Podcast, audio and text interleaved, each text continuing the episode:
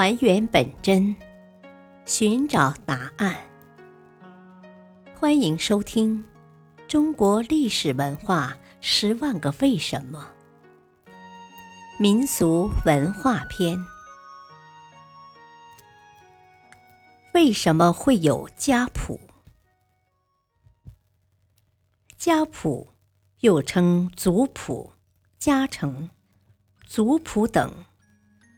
祖宗的祖，是一种以表谱形式记载一个以血缘关系为主体的家族世系繁衍和重要人物事迹的特殊图书题材。家谱是中国特有的文化遗产，在汉文化中有悠久的历史，后来在民族融合中，逐渐在各民族中开始出现。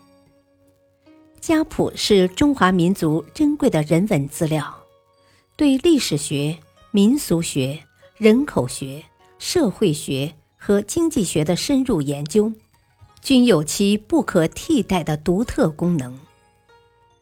古往今来，在祖国广袤的土地上，散居着许多大大小小的家族，他们都有着各自共同的祖先。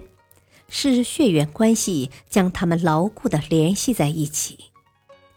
这些家族构成了中国古代社会的基础。为了能使统治得到延续和稳定，权力更替和财产的继承能够平稳实现，不致落入外人之手，无论是国家还是各个家庭，都十分重视血统的纯正。为此，记录血缘关系和血统世系的谱牒就应运而生。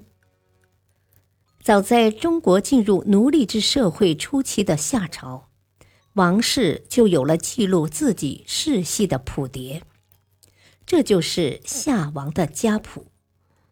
商周王室也有自己的家谱，后人曾经以整理编成五帝德。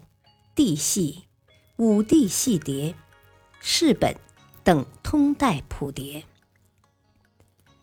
司马迁在创作其不朽的史学著作《史记》时，就曾参考其并仔细研究过这些资料，写成五帝本纪、夏本纪、殷本纪、周本纪、楚世家和三代世表，完整系统。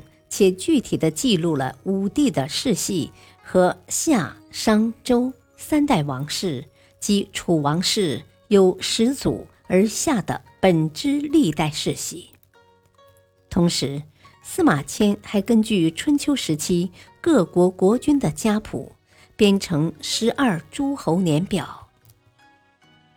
关于家谱的起源，虽然目前学术界众说纷纭。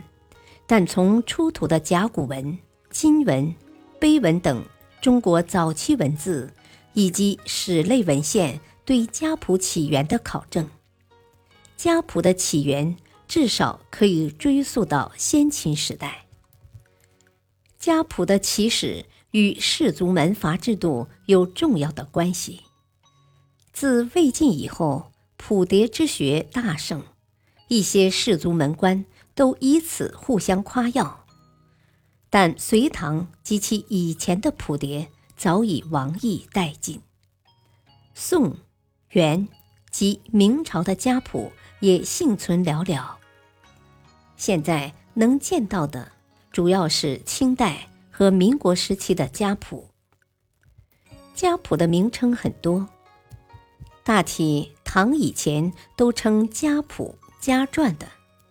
宋代又有宗谱或族谱之谓，到了明代，特别是清代以后，名称更多，如宗谱、世牒、世谱、家谱、家成、家志、谱录等。